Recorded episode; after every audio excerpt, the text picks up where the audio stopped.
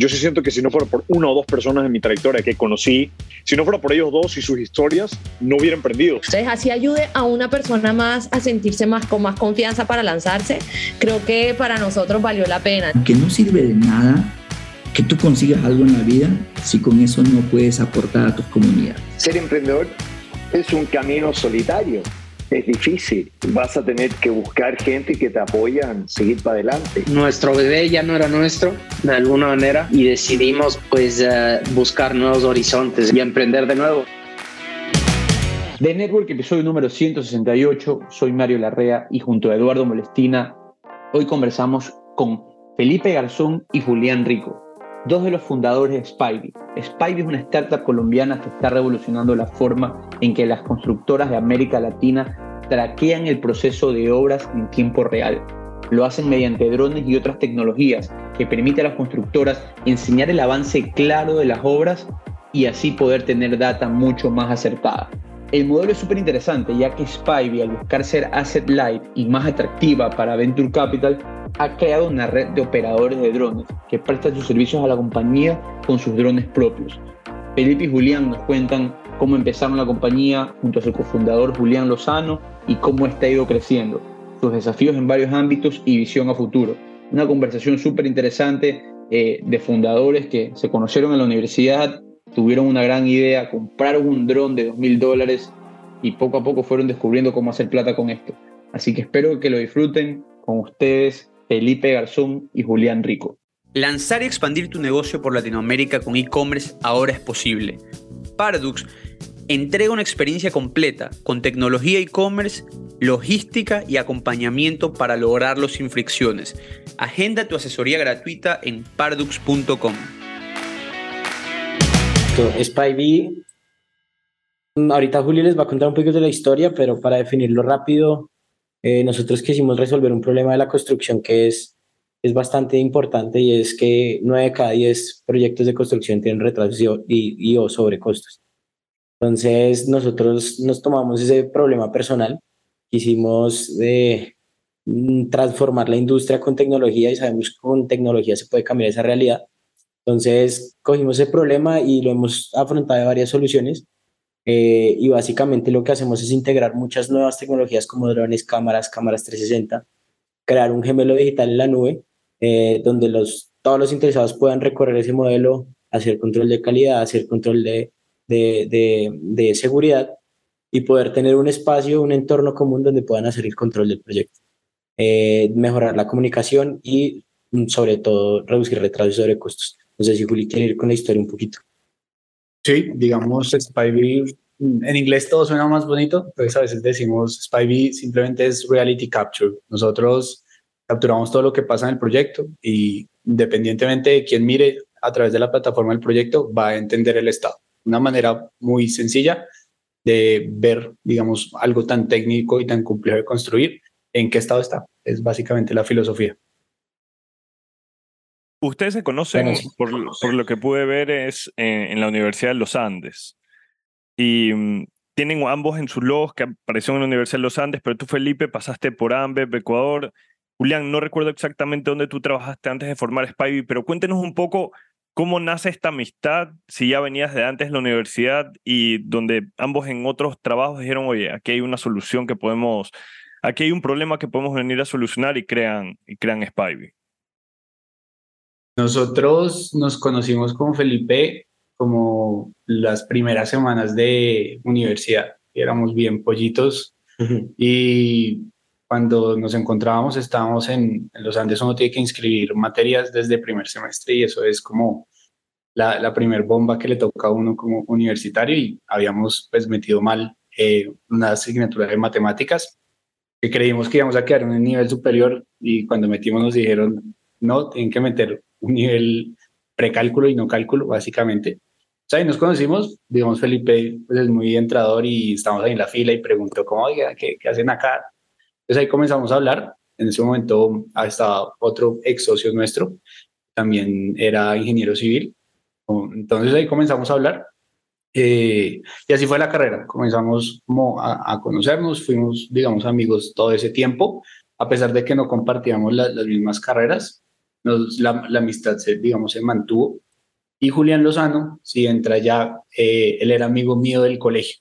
Nosotros nos conocimos con Felipe hace 10 años y con Julián, súmele otros 8 años, unos 18 años por lo menos. Y en ese momento pues éramos muy pelados, simplemente Julián estudió conmigo dos años juntos, luego se salió y cada vez que cuando comenzamos la carrera él se fue del país a estudiar a Francia y cada vez que venía a Colombia era celebrar su cumpleaños, entonces me invitaba y ahí reconectábamos y ahí fue cuando un día pues con Felipe y nuestro otro socio eh, dijimos, oiga, acá hay una oportunidad, inventémonos algo, necesitamos a alguien que sea un poco más gráfico, que sepa algo de páginas web. Julián sabía de WordPress, no, no desarrollar, y lo llamamos. Básicamente, pues Julián siempre cuenta la historia de que lo llamamos y le dijimos, le tenemos la idea, usted se va a volver millonario, necesitamos que se una pues a este combo. Y ahí fue que comenzó un poco la historia ya como eh, cofundadores, pero pues antes había esa como, como esa amistad. Sí, un poco de background. Yo me he vuelto ingeniero civil en los últimos cinco años. Yo no estudié ingeniería civil. Yo estudié ingeniería mecánica, ingeniería electrónica. Después, yo no sé, por cosas de la vida, estudié magister en ingeniería mecánica. Eh, eso me dio como muchas luces de inteligencia artificial, software, hardware que podíamos utilizar. Pero al final nunca me sentí tan conectado como me siento como emprendiendo ahora. Eh, lo que digo es que me volví ingeniero civil, literal, me volví ingeniero civil. Me ha tocado ir a obra. Los primeros años fue de ir a obra, que ya les vamos a contar un poquito cómo es eso. Em, y pues luego de la universidad trabajé allá. Trabajé después en, en Ambev, en eh, ABI, que es pues una eh, empresa gigantesca. Em, allá pues hice de todo también. Arranqué abajo, después hice procesos de innovación en, en logística. Em, bueno, varias cosas que pasé por allá hasta que decidimos lanzarnos un poco ya al agua y, tomar la decisión de tomar este emprendimiento como algo en serio, como un proyecto eh, de vida por lo menos. Y ahí eh, es interesante, digamos, cómo, cómo nacen las empresas con amigos que se hacen desde la universidad. Pero ustedes estudiaron carreras diferentes, si bien me, me imagino que coincidieron en algunas materias, se fueron a trabajar a trabajos diferentes. ¿Cómo logran llegar a la conclusión de que tienen que emprender juntos en un sector donde Felipe no era tu expertise. Entiendo que Julián, entiendo que Julián, tú sí, era, tú sí, eres ingeniero civil. Sí, de acuerdo. ¿Cómo llegan a eso? Eh, yo creo que a veces uno habla de, de suerte y, y, yo creo que emprender solo pues es muy difícil y nosotros pues ya éramos buenos amigos nos encontrábamos y, en su momento la historia sale porque pues yo era ingeniero civil y había entrado a trabajar mis primeros años a pues una constructora reconocida acá en Colombia que es Constructora Bolívar y mi día a día pues era hacer control y monitoreo de proyectos de construcción, me tocaba visitar mm, muchísimas obras porque pues esa constructora al tiempo tenía 60 obras. Eh, y en ese momento, pues para mí era súper dispendioso hacer informes de avance de todas, intentado automatizar cosas como de hacer PowerPoints automáticos, cosas así. Pero al final todo repercutía en que si yo no iba al proyecto porque era muy lejos, tenía que buscar imágenes del proyecto de algún lado. Había un proveedor que tenía esa constructora que tomaba fotos con drone y las subía en una, digamos, página web que tenían ellos. Y como también me tocaba administrar esos pagos, yo veía que era muchísima plata por un servicio muy malo, ¿sí? Yo para reproducir un video de los que ellos cargaban me demoraba un montón ahí esperando que cargara o las fotos a veces no estaban actualizadas. Y eso coincide en que estábamos en diciembre, creo que era como velitas, una celebración. Pero me tomé un poquito de misterio esa noche. Creo que esa noche se merece todo el, todo el escenario posible. sí, era como un after Navidad. Eh, bueno, vamos a tomarnos unas polas, les decimos en Colombia, unas chelas, unas birras, como le digan ustedes. Y yo no sé, puedo decir groserías acá, ¿no? Sí, tranquilo. muchas palabras. Y dijimos como, oiga, ¿usted qué está haciendo? No, nada, yo estoy acá en una constructora. Eh, bueno, ¿y usted qué está haciendo? No, nada, me regalaron este dron de Navidad. Yo le respondí, oiga, es que en la constructora en la que estoy, puta, están utilizando eso para, para hacer seguimiento y control. ¿Cómo así? ¿Solo fotos? Sí, comprémonos un dron. Ahí tres doritos después, tres horas después, cada uno pidiendo prestado para comprar un dron. En la noche compramos el berraco dron. Llegó a las dos semanas. Bueno, ¿qué vamos a hacer con esto? Ni puta idea cómo se volaba, ni puta idea cómo se, si habían licencias, si era legal, si era ilegal, si era un juguete, y se puede hacer algo chévere.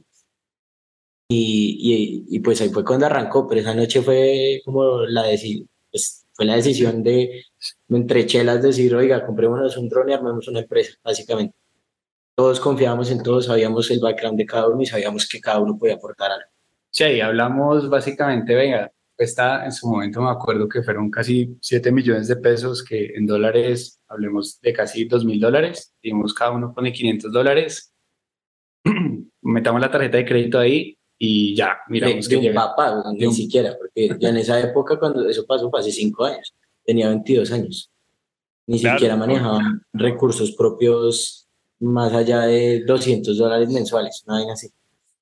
Lo que había era Sí, sí, sí, y, y, me acuerdo mucho que llegó el, ese, el famoso, ese primer dron que fuimos a la casa donde vivía Julián en ese momento, que era rural, duramos como tres horas intentando prenderlo, ni siquiera volarlo, prenderlo. Sí, sí, sí, o sea, tú veías esa vaina que no sabías cómo prender y dices, aquí tengo dos mil dólares metido. De alguna manera tiene que ah, funcionar. Rentabilizarlo, claro. Claro, de alguna manera tengo que rentabilizar esta vaina. Eh, e, es interesante la historia porque acá más o menos también con Eduardo empezamos de network eh, entre amigos, ¿no? Entre una, entre una conversación de queremos hacer algo, eh, tiene bastante similitud con lo que tú estás pensando, ¿por qué no lo hacemos juntos y vamos ahí viendo los roles eh, al andar? Cuéntenos ustedes, al momento en que okay, compran el dron y dicen, ¿sabes qué? Vamos a dedicarnos a este negocio, ¿cuáles eran los roles iniciales de cada uno y cómo fueron decidiéndolos?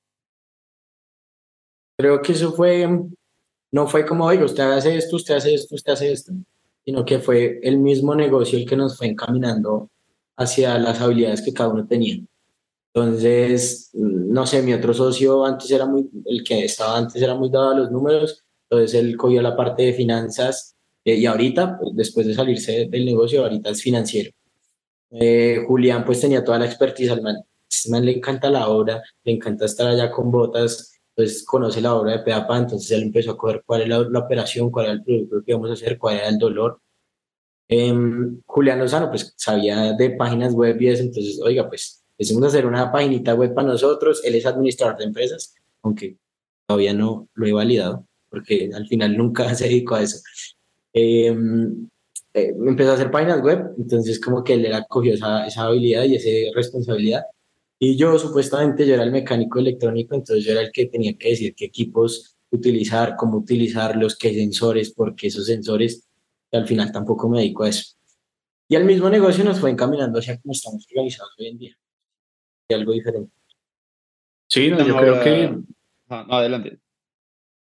Ah, no, digamos ahorita, pues básicamente nosotros, pues somos 12 personas en el equipo, intentamos de esas 12 como armar unas subáreas. Está todo el tema financiero administrativo, digamos lo, lo lidera Felipe con todo el tema de fundraising, está toda la parte de producto, que ahí está muy fuerte Julián, eh, bueno, y sobre todo los tres cofundadores seguimos muy metidos, solo que también ya entró una persona de I más D, por así decirlo. Está toda la parte de operación, ventas, eh, que sobre todo estoy muy metido yo, y todo lo que es desarrollo, eh, pues sí lo, lo toma Julián, aunque nosotros somos fundadores que nos involucramos mucho en el producto. Nosotros siempre estamos mirando qué están desarrollando, que nos expliquen, digamos, no somos el, el fundador que le preguntan, oiga, ¿y su plataforma en qué está? Y dicen, no tengo ni idea. El CTO es el que sabe o los desarrolladores pueden responderle eso. Pero nosotros siempre los tres hemos estado muy involucrados en, en qué hay detrás de, de lo que vendemos a, nuestros clientes. A mí, me gusta ahí como lanzar nuestra primera teoría, que es como cada uno puede dedicarse máximo a tres cosas. O sea, no le busque más. Y esas tres cosas, en una, tenemos que estar como apoyándonos dos de tres o tres de tres. Yo estoy como en finanzas, fundraising y producto. Entonces, Julia está en operación, ventas y producto. y Julián Lozano está sobre todo en producto, desarrollo, eh, investigación. ¿sí? Entonces, como que al final todos nos ayudamos en ciertas patas de ese triángulo que tiene cada uno, eh, pero los tres siempre enfocados en producto. Siento que aquí nos está faltando algo de la historia, porque de comprar un dron para tomar fotos de construcción a, ok, no saber manejar el dron, después descubrir cómo manejarlo, a armar toda una plataforma, porque yo la vi, me hicieron el demo y es una locura. O sea, la, verdad es que estaba súper desarrollada y esto fue hace ya casi un año. Eh, como que, ¿cómo fueron descubriendo cuál era el, el negocio? ¿Dónde estaba el pain? Más allá de tomar las fotos. Cuando nos sentamos ahí dijimos, tenemos que monetizar este dron, pues obviamente lo que uno siempre se le ocurre es, pues yo me regresé a la constructora y dije, oiga, el que era en su momento eh, mi jefe, el gerente, le dije, voy a ofrecer lo mismo que están pagando ahí, pero más barato. Mm. Y la respuesta fue, no compitan por precio, que de eso no se trata, hagan algo totalmente diferente, ¿sí? Muestren que esto se puede hacer de una manera mucho más tecnológica, mucho más fácil de, de tener no solo información de fotografía, sino que fuera una plataforma que conectara 360 grados la evolución del proyecto. Entonces ahí fue como... Primer insight. Primer insight, no vamos a competir por precio, no nos van a comprar por precio, ¿qué hacemos? Entonces ahí fue que comenzamos a investigar. o sea, YouTube y Google creo que hacen empresas. Nosotros desde ese momento, ¿qué podemos hacer con un dron? Googlear y ahí fue que comenzamos a encontrar que habían uno en ese momento, eso era 2018, 2017, eh, antes de 2017 exactamente, esas tecnologías a pesar de que ya sonaban, no era muy claro todo lo que se podía usar. Entonces, nosotros también hemos venido creciendo el producto a medida que esas tecnologías han venido evolucionando. Eso ha sido muy chévere porque al inicio la gente solo se imaginaba, oiga, los drones y las cámaras sirven para tomar fotos. Hoy en día sirven para mil cosas y con esa evolución exponencial de la tecnología también hemos ido creciendo nosotros. Sí, ahí Julián Lozano jugó un papel fundamental porque él fue el que dijo, vea, nosotros estamos entregando esto en correo, fotos, sí, estamos haciendo nubes de puntos, cosas 3D, cosas 360, una locura, pero estamos entregando en un correo. Entonces, ¿cómo hacemos para que esto sea más interactivo, para que la gente se entre y lo vea, tenga una experiencia digital? Empezamos con una página en WordPress, el MVP que hicimos, el MVP fue literal WordPress y cada vez que había una visita, pues pucha, le vaya, suba fotos así, casi que a lo mal hecho, nosotros subiendo fotos, se demoraba unos cinco horas subiendo una visita, pero eso nos ayudaba a validar cuáles eran las necesidades del constructor. Entonces, ah, bueno, es que le interesa, ¿no? Poder tener las fotos organizadas en un mapa eh, por fecha, pero adicionalmente que yo me pueda tomar medidas sobre un modelo 3D, adicionalmente que yo pueda interactuar con, con modelos 360, eh, adicionalmente yo poderle comunicar cosas al equipo que veo en esas fotos, en esos recorridos, en esos modelos. Entonces, como que ese MVP fue el ancla para decir, oiga, que hay una oportunidad nadie está haciendo algo así como nosotros lo, lo pensamos. Creo que es hora de migrar de ser una empresa de servicios que éramos en ese momento a una empresa basada en tecnología y encontrar un diferencial que le sirva a la industria.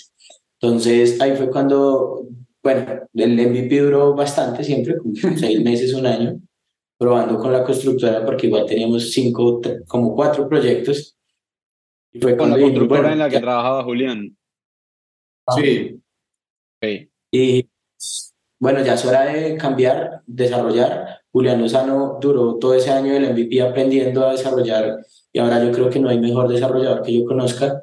Eh, fue cuando decidimos lanzar la, la, la nueva plataforma basados en, en, en, esos insights del constructor y creo que eso es un, otro, otra cosa importante que descubrimos en el camino y es que nosotros nos imaginábamos la plataforma muy diferente hasta que nos chocamos con el cliente.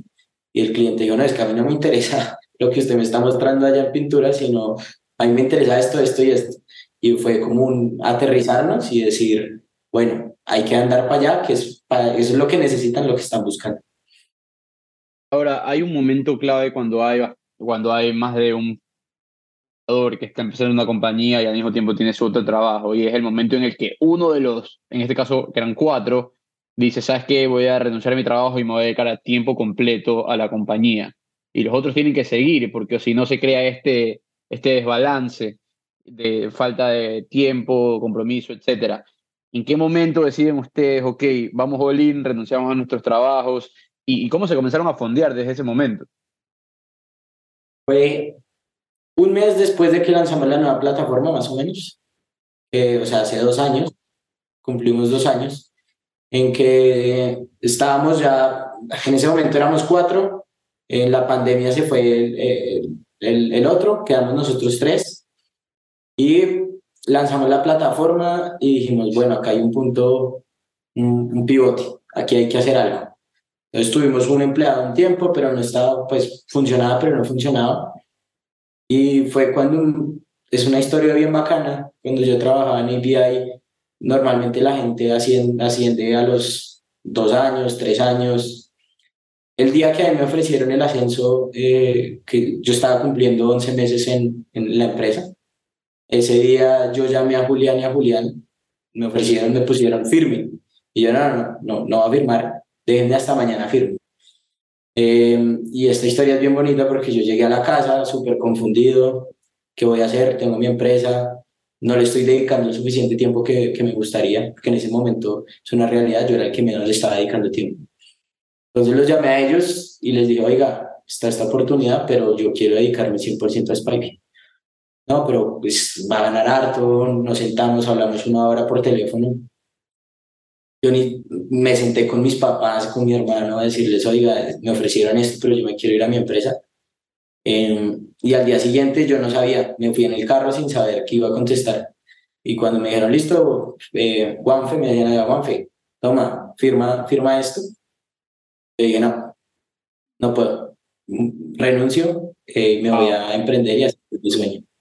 Y ese día me, me, dijeron, bueno, quédate 15 días, me quedé 15 días, pero ya, y, hace dos años exactamente, dos años y diez días, eh, estoy yo, pues fui el primer cofundador que está 100%, eh, aunque uno se rebaje el sueldo y lo que sea, pues está sobre todo las ganas y, saber que ahí hay un futuro y hay un norte, eh, así no se vea tan claro para los demás, para uno se ve clarísimo y es, es, algo que me motivó, ¿no?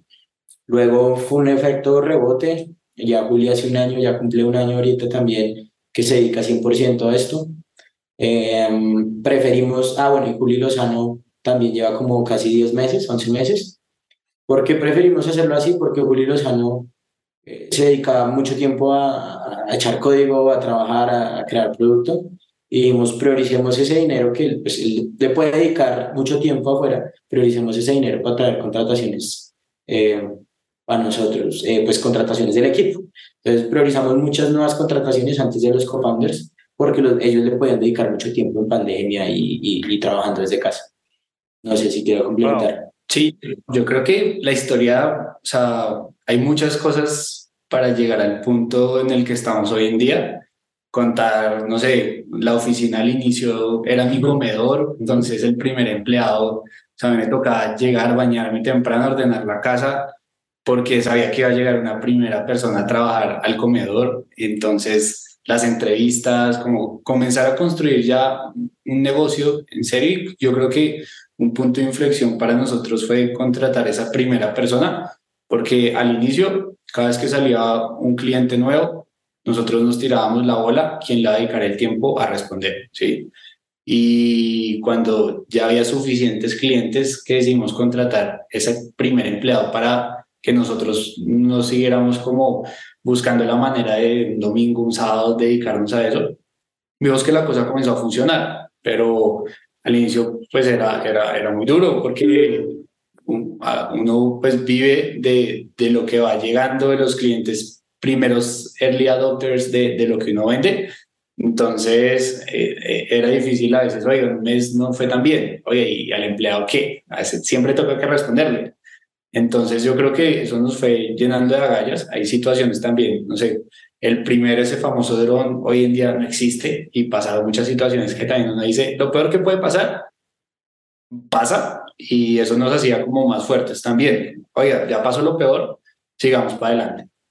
Entonces ahí fue también que luego pues eh, está lo de Felipe, renunció, comenzamos a contratar más personas y a medida que nos, a uno le da mucho miedo tomar las decisiones y la tomábamos y, y, el, mismo negocio respondía positivamente. Y ahí hay una cosa chévere que responde a tu segunda pregunta es que nosotros siempre hemos querido hacer un negocio de verdad. Nunca hemos querido como eh, no sé, levantar plata y ir probando, sino que siempre quisimos tener unos económicos que dieran eh, un, una nómina que se pudiera sustentar, así como tener una rentabilidad en cada proyecto. Nosotros somos ingenieros, nos enseñaron mucho eso de, de ser rentables por proyecto y demás. Creo que diferenciamos con los administradores en esas cosas. Entonces, como que desde el inicio, nosotros siempre buscamos que pues, la empresa fuera creciendo acorde a sus clientes, a que en serio veía un valor los clientes en el producto. Eh, al principio, el único dinero que hubo sobre la mesa fue lo del primer dron. Después ya todo se fue eh, creciendo solo, fue bootstrapeado todo. No sacábamos un peso, pero fue bootstrapeado eh, hasta, hasta hace un año, básicamente. Y hace un año dijimos, sí, un año, sí, un año largo dijimos, no, bueno, ya hay un, MVP probado, ya tenemos una plataforma probada, eh, ya crecimos de uno a siete empleados nosotros a, a, puras agallas, pues ya es hora de tocar la puerta de quienes pueden acelerar esto.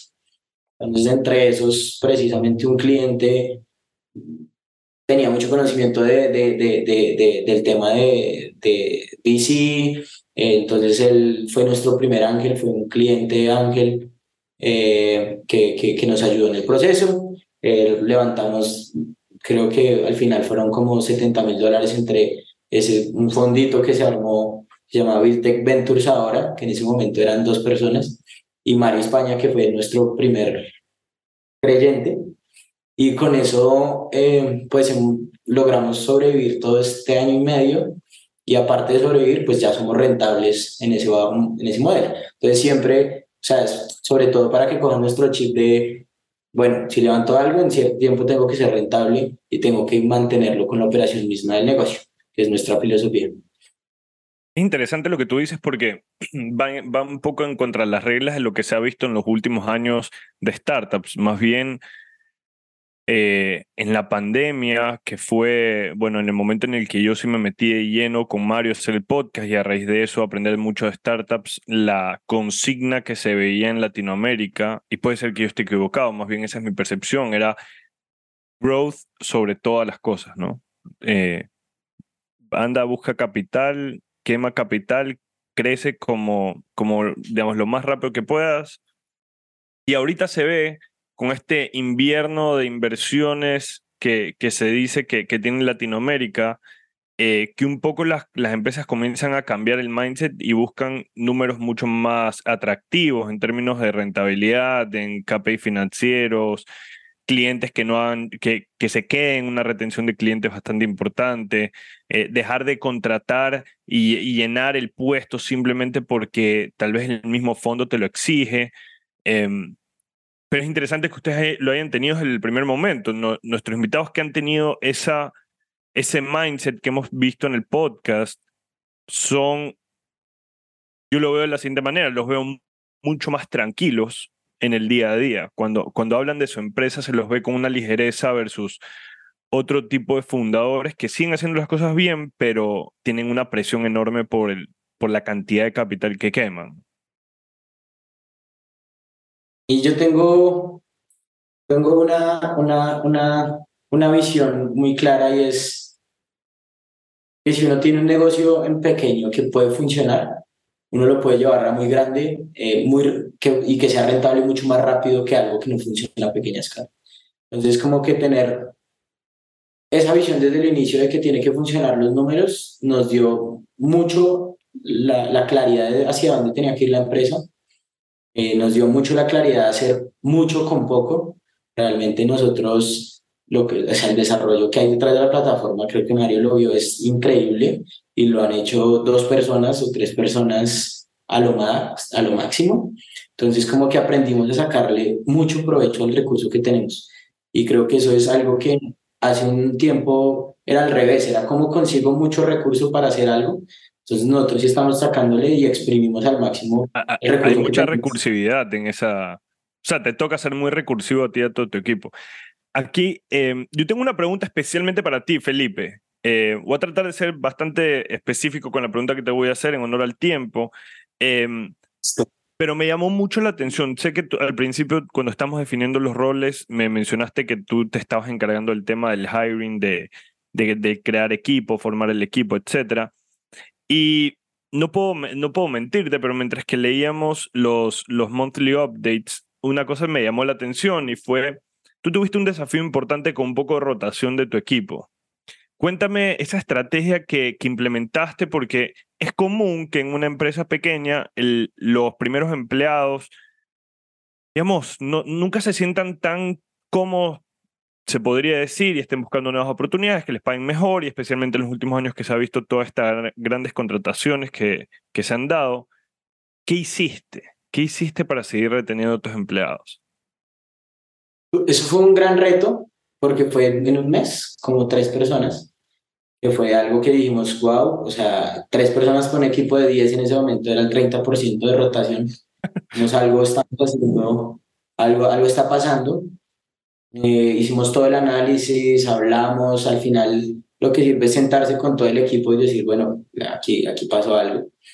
Eh, y va a sonar un poquito crudo, pero es dejar irse al que se quiere ir eh, y un poco alimentar con la visión a los que se quedan por convicción, porque al final los que están aquí se quedan es por una convicción, se quedan es porque creen, pues creen que están creciendo mucho más que afuera, que en un futuro van a tener muchos, muchas mejores condiciones. Y es algo que nosotros nos apersonamos y realmente nuestro primer foco es que las personas que están con nosotros tengan las mejores oportunidades con nosotros. Pero al final se fue eso, dejar ir al que, al que, al que se quiere ir y alimentar de visión a los que están con nosotros, que han estado desde el inicio, que hemos tenido duras, eh, que hemos tenido cosas muy buenas, pero, pero básicamente darles ese punto de apoyo y esa visión que nosotros tenemos es muy importante. Eh, obviamente hay cosas de salario que se involucran, que no, que tal vez se puedan mejorar ciertas condiciones, incluso no de salario. Eh, nosotros pues implementamos trabajo híbrido en su momento, eh, cosas un poco más de denos espacio para aprender cosas nuevas. Entonces, es, saber manejar un poco con visión y también ofreciéndole cosas que una startup no, que una corporativa no le puede dar y una startup sí.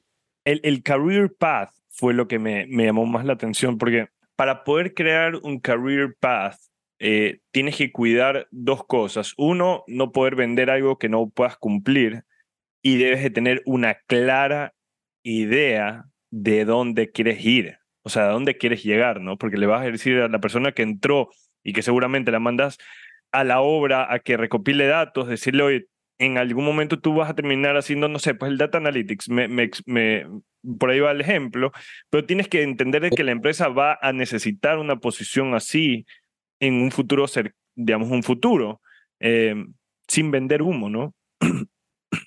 ¿Cómo, eso es lo que me interesa, cómo, cómo, se, ahí se ajustaron ¿no? para hacer eso. Sí. Básicamente pintamos una montaña, ¿sí? Péntate el, Himalaya y tenía varios picos y nos sentamos con cada uno. Antes de sentarnos con cada una de las personas que quedaban los más convictos en, creer en Spy, dijimos, pues no se pueden ir más y montamos esa montaña personalizada para cada uno.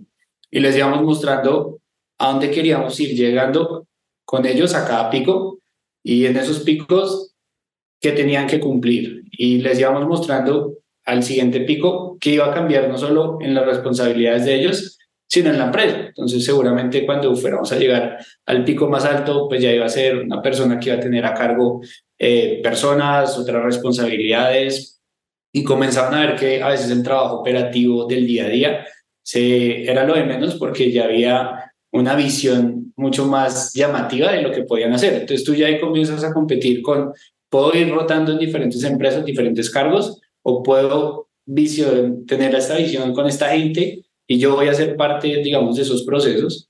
y, y, también tiene que ver mucho con que nosotros, pues al ser jóvenes, siempre contratamos personas muy jóvenes, de, digamos, de nuestra misma edad.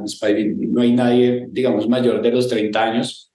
Y también era ver ellos cómo iban creciendo eh, con nosotros. es lo más importante. Los primeros eh, empleados, por ejemplo, hay uno que, que ya lleva cumplir los dos años con nosotros, que es el más viejo.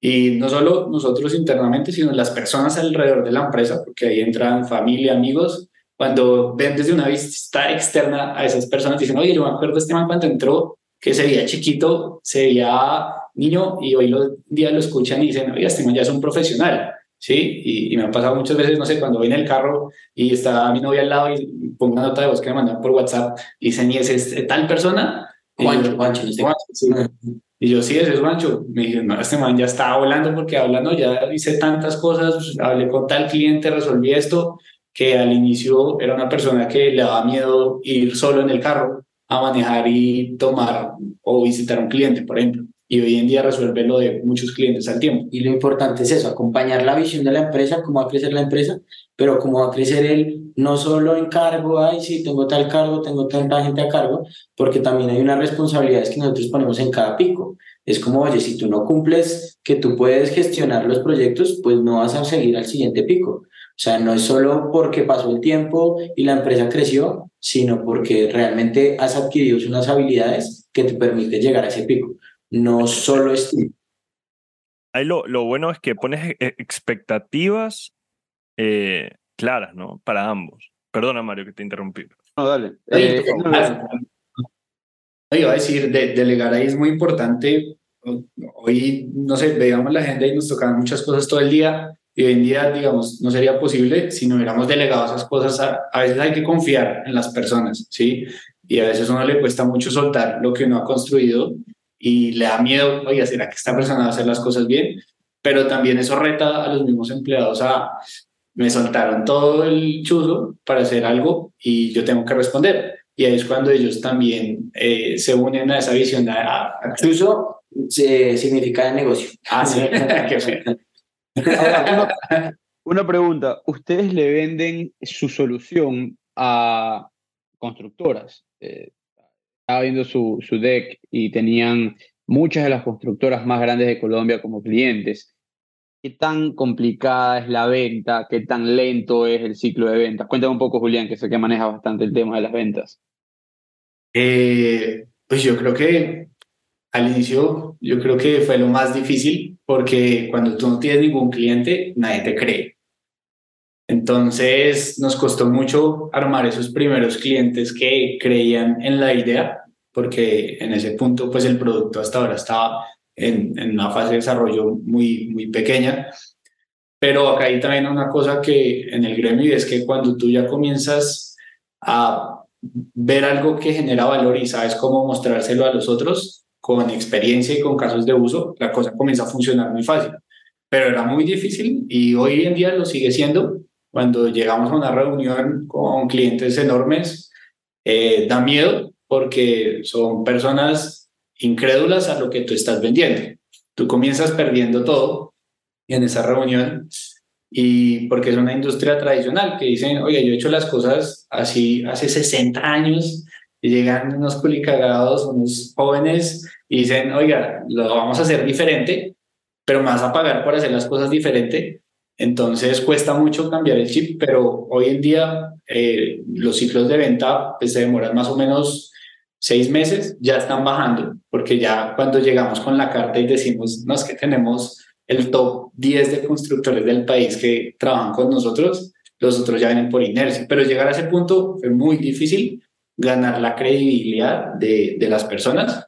Eh, entonces yo creo que el proceso de, de, venta hoy en día ya es más sencillo, también porque tenemos muy claro lo que vendemos. Al inicio era más confuso, incluso para nosotros, pero ya cuando tienes un producto claro, una visión clara, un pricing claro, unas funcionalidades y un ROI mucho más claro, el cliente entiende. esa es la clave.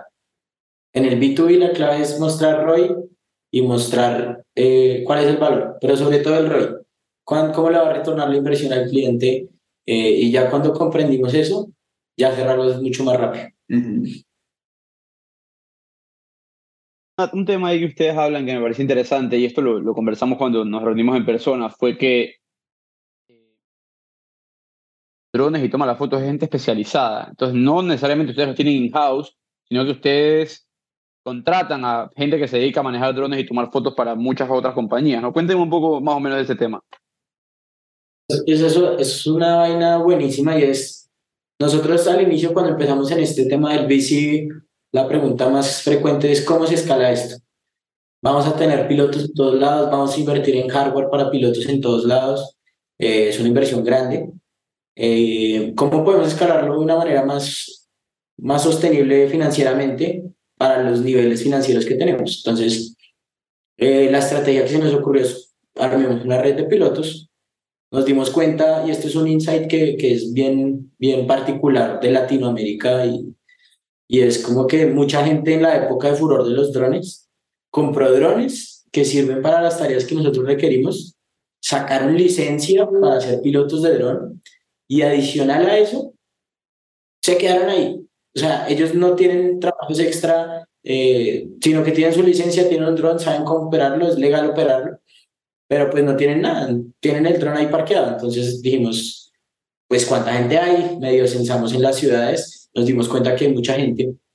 Entonces lo que dijimos, no, pues vamos a hacer un mini Uber para pilotos de dron. Entonces, sale una obra, no sé, en Barranquilla, en Manizales, en Cartagena, lo que hacemos es, vea, y este trabajo, tal fecha, se demora tanto tiempo y estamos pagando tanta tarifa. Entonces él decide, los pilotos que están en esa zona, en esa ciudad, deciden aceptarlo o no aceptarlo. Eh, que, es, que es interesante que les entrega un, ingreso extra de algo que ellos no estaban monetizando usualmente. Eh, ellos tienen el equipo, ellos tienen la licencia, entonces como que se vuelve una operación legal que no, nosotros no estamos incurriendo en ninguna compra de activos inicialmente ahí es importante también cómo, y, y, cómo garantizábamos como la calidad y lo que queríamos en la plataforma, y es que automatizamos toda esa captura de la información. Entonces, una vez ya había un interesado en la obra, entonces eh, en visitar el proyecto en, en, la región, había un piloto levantaba la mano, a, aceptaba, digamos, eh, ir a hacer la captura de información, ya todo estaba automatizado, él solo llegaba, colocaba el equipo y nosotros automatizamos toda la captura. Luego él llegaba, lo cargaba a la plataforma y se cerraba, digamos, la transacción y ya. Él, si la siguiente visita podía hacerlo otra vez esa persona otra persona en la zona. Y, y sumado a lo que dice Felipe, es que no hay nada más aburrido que comprar. O sea, un dron es muy aburrido si uno no sabe para qué usarlo. El dron usted, es la peor inversión que pueden hacer si solo lo van a usar como hobby. Que se lo juro, usted lo vuela media hora y ya lo quiere guardar o lo termina dejando por ahí guardado, porque si uno no sabe para qué sacarle provecho a eso, es muy aburrido. Un dron suena chévere, pero es muy aburrido. Ahí hay un caso hermoso que a mí me gusta contar a veces en las reuniones con los inversionistas, y es que nos salió un proyecto en Puerto Antioquia, que va a ser uno de los puertos más grandes de Colombia que están construyendo ahorita, que queda en una ciudad muy cercana a Turbo, que es un pueblo en el pueblo donde se está construyendo el puerto viven máximo mil personas. Entonces dijeron, no, ¿y ustedes qué van a hacer para hacer ese proyecto? Les va a tocar ir a ustedes. Había una persona en el pueblo con un dron, con licencia, en un pueblo de mil habitantes, en un lugar recóndito de Colombia, que ahorita está haciendo la tarea cada 15 días en ese proyecto. Entonces nos dimos cuenta que sí es posible y sí es posible escalarlo en cualquier lugar del país, incluso de Latinoamérica, sin necesidad de hacer inversiones en activos y ayudando a otras personas en otras regiones que tal vez pues es un ingreso extra está, está bien. Ahí lo que tienen que cuidar ustedes y tenemos estas conversaciones con, con startups que tienen este modelo donde, como el de Uber, ¿no? Como el que acabas de mencionar, es cuidar mucho la calidad. Ustedes me imagino que tienen que hacer un proceso bastante selectivo de la contratación, de, de entender el perfil de esa persona y las capacidades que tiene, ¿no? Porque por ejemplo, Puerto, eh, el Puerto Antoque, eh, ¿no? Que, mencionabas, y ahora una persona que pues no vaya a tener la, la, misma visión que ustedes tienen y no sepa estar en ese lugar, comportarse como se debe y, además llevarle a ustedes los resultados que necesitan para analizarlos, puede hacer que pierdan el proyecto, me explico. Es algo que nosotros cuidamos mucho con lo que te dice Juli, digamos, es como si el Uber estuviera automatizado hasta la ruta, como si fuera un Tesla automático, que eso pues disminuye mucho el riesgo de que la calidad no, no sea la, la óptima. Entonces nosotros les entregamos todo optimizado para que ellos ah, sea plug and play. Adicionalmente, nosotros, pues, no es algo que hagamos ahorita, pero sí es un plan a futuro. Pensamos hacer una escuela donde ellos puedan certificarse como pilotos certificados de Spivey que pueden entregar eh, los resultados y, y, ser como subirles un poquito el nivel a esos pilotos que son certificados por Spivey porque tienen ciertas cualidades para hacerlo. Entonces, como que también es una cosa de relacionarnos con nuestros proveedores y, y, capacitarlos para que sean lo mejor en lo que hacen y que se unan en la visión nuestra eh, en, en, transformar la industria. ¿no? Ustedes tocaron ahorita algo súper importante. Eh, disculpa aquí, rapidito Julián, que es el tema de la visión. Cuéntenme, eh, Julián, cuéntame eh, cuál es la visión para Spivey de aquí al próximo año, eh, tomando en cuenta el, el, el ecosistema ahorita de levantamiento de capital que no está muy friendly para las compañías. Nosotros queremos que esto no se quede en Colombia. Nosotros hemos visto que en el mundo de la construcción, digamos, hay una oportunidad de inversión muy grande porque es una de las industrias más grandes del mundo. El 13% del PIB mundial se mueve en construcción o 7 de cada 13 personas del mundo tiene que ver con construcción. Entonces, lo que estamos haciendo en Colombia, a pesar de que ya tiene un product market fit, si hemos dicho cómo lo hacemos muy replicable, que sea sencillo llegar a México, a Panamá, ojalá a Estados Unidos, y que ese modelo que hablábamos ahorita de capturar la información, sea, lo haga el mismo cliente o haya la menor fricción, como lo logró Uber. Entonces, nuestra visión ahorita está muy enfocada en que el producto fluya muy bien desde que alguien solicita su servicio para su proyecto, ¿sí? Hasta que ya la información está desplegada o si el mismo cliente lo quiere hacer, que tenga la capacidad de, oiga, cojo el dron, lo vuelo, cargo la información a Spivey y automáticamente todo se, se muestra como debería eh, tener ese gemelo digital. Y ahora también incluimos más tecnologías. Hoy, antes, al inicio eran solo drones, hoy tú puedes integrar fotos que tomas desde tu celular. Hoy el, el celular es muy poderoso porque tiene un GPS, porque tiene una cámara, porque tienes una conexión a Internet. Entonces la gente también puede reportar cosas desde los celulares. Eh, tienes ahora las cámaras 360 y eso también ha permitido que, que, el producto sea mucho más versátil. Entonces la visión es eso, un producto sólido que funcione eh, de inicio a fin sin, sin fricción y que sea fácil de, implementar en otros países. Yo creo que una, un resumen bueno es ser el centro de control de todos los proyectos de, de, de, de Latinoamérica. ¿Cuál es el paso siguiente que tenemos? Llegar a 150 proyectos eso eh, pues eh, toma un trabajo. Nosotros ahorita tenemos más o menos 30 proyectos recurrentes activos. Entonces llegar a 150 eso es un reto, pero que lo vemos muy lograble los próximos 12 a 18 meses. Para eso también eh, pues la idea es buscar una siguiente ronda de inversión. próximamente pues estamos ya hablando pues con ciertos fondos que se alinean mucho a lo que nosotros queremos que sean expertos en construcción como, como nuestros primeros ángeles eh, y adicional a eso, explotar todos los datos que tenemos. Tenemos más de 10 teras de información, eh, más de 400 mil imágenes de proyectos en diferentes etapas y desde diferentes perspectivas. Entonces, ¿cómo empezamos a hacer, por ejemplo, eh, seguimientos de progreso automáticos? con inteligencia artificial basada en los datos que ya tenemos que están clasificados, que están geolocalizados, que están tagueados, entonces ya tenemos la materia prima, pues no, no toda la que quisiéramos, es bastante, pero, pero sí vamos a ahondar esfuerzos en los próximos dos años en entregar herramientas de inteligencia artificial que le sigan entregando valor al cliente. Esa, esa iba a ser mi, mi pregunta de cierre. Es, ¿cómo se viene la inteligencia artificial en, esta, en este negocio? ¿no? muy fuerte. Hoy en día yo, yo, creo que nosotros lo estamos viviendo todos los días porque está evolucionando muy rápido y procesos que antes veíamos, por ejemplo, los vuelos. Eh, antes los equipos dependían de que tuvieran muchos sensores para no estrellarse. Hoy en día la industria hizo clic y ahora es como tú puedes hacer análisis de imagen eh, con inteligencia artificial mientras el, el dron vuela con la cámara. Entonces ellos ya no necesitan sensores, sino solo con la imagen eh, se ubican y evitan cualquier colisión. ¿Sabes lo que... Eh, bueno, no sé si ustedes pudieron ver el, el podcast eh, que hizo Lex Friedman con Mark Zuckerberg de con las gafas. Pero ahorita que, que lo mencionas, ¿no? Eh, creo que no, hay un futuro lejano donde un, un, director de obra, eh, ¿verdad? Yo, yo trabajé seis años en la construcción, entonces conozco perfectamente todo lo que han mencionado y viví tus problemas, eh, Julián. Em, ojo, que Eduardo está siendo humilde, porque Eduardo era executive team en una de las constructoras más importantes del país, por si acaso. Así que. el problema de primera mano.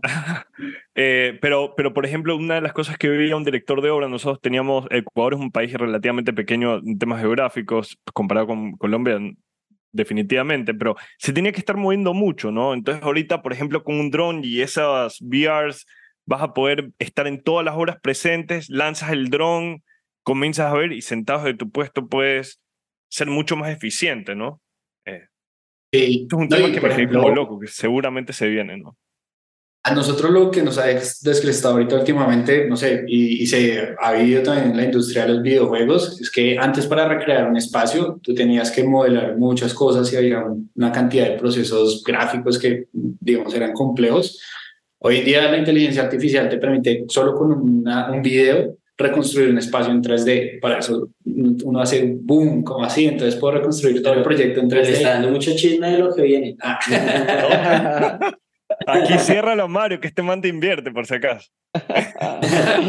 eh, oye, la, inteligencia artificial, de hecho, para nosotros fue el boom de esto es escalable, esto tiene una oportunidad enorme y por ahí es donde estamos trabajando fuertemente porque así como se hacen videojuegos, nosotros vamos a hacer ese mundo virtual de las obras donde se pueda recorrer, construir y mantener como el día a día el proyecto registrado. Y por, eso traemos un General Research experto en, en Machine Learning y en esas tecnologías, porque sabemos que para allá Espectacular, espectacular, oye, qué, qué interesante, qué interesante.